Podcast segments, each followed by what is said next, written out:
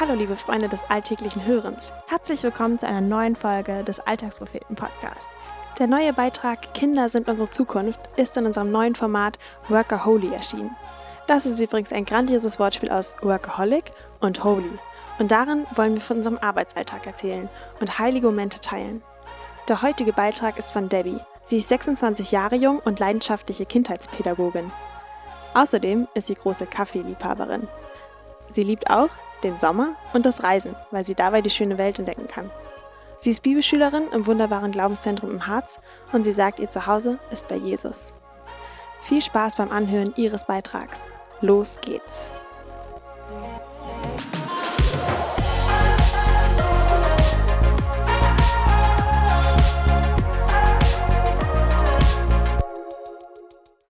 Wie kannst du nur im Kindergarten arbeiten? Kinder sind doch so nervig. Unzählige Male wurde mir dieser Satz schon entgegengeschleudert. Vielleicht ist es auch genau das, was du zu mir sagen würdest. Meine Antwort ist immer dieselbe. Es gibt nichts Sinnvolleres und Wichtigeres, als sich in Kinder zu investieren. Steile Aussage, aber lass mich versuchen, dir das näher zu erklären.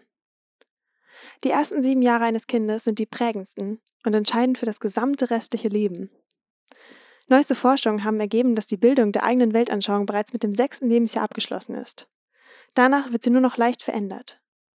Lenin, einer der Väter des Kommunismus, soll gesagt haben, Gebt mir vier Jahre zur Unterweisung von Kindern und der Same, den ich sähe, wird nie mehr ausgerissen werden.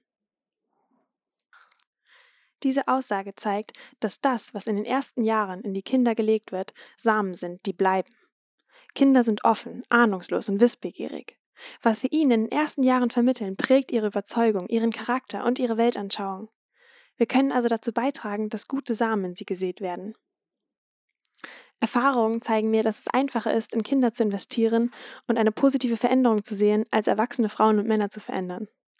Das, was wir in Kinder hineinsehen, wird heranwachsen, sei es gute oder schlechte Saat. Was für eine unglaublich verantwortungsvolle, aber auch wertvolle und lebensprägende Arbeit. Das Beste an meinem Beruf ist jedoch, dass sich mein Glaube und mein Beruf darin vereinen. In der Bibel sehen wir, dass Jesus Kinder extrem wichtig sind und sein Herz für Kinder schlägt. In Markus 10, Vers 13 heißt es, lasst die Kinder zu mir kommen, hindert sie nicht daran. Und weiter, er nahm die Kinder in seine Arme, dann legte er ihnen die Hand auf und segnete sie. Das steht in Markus 10, Vers 16.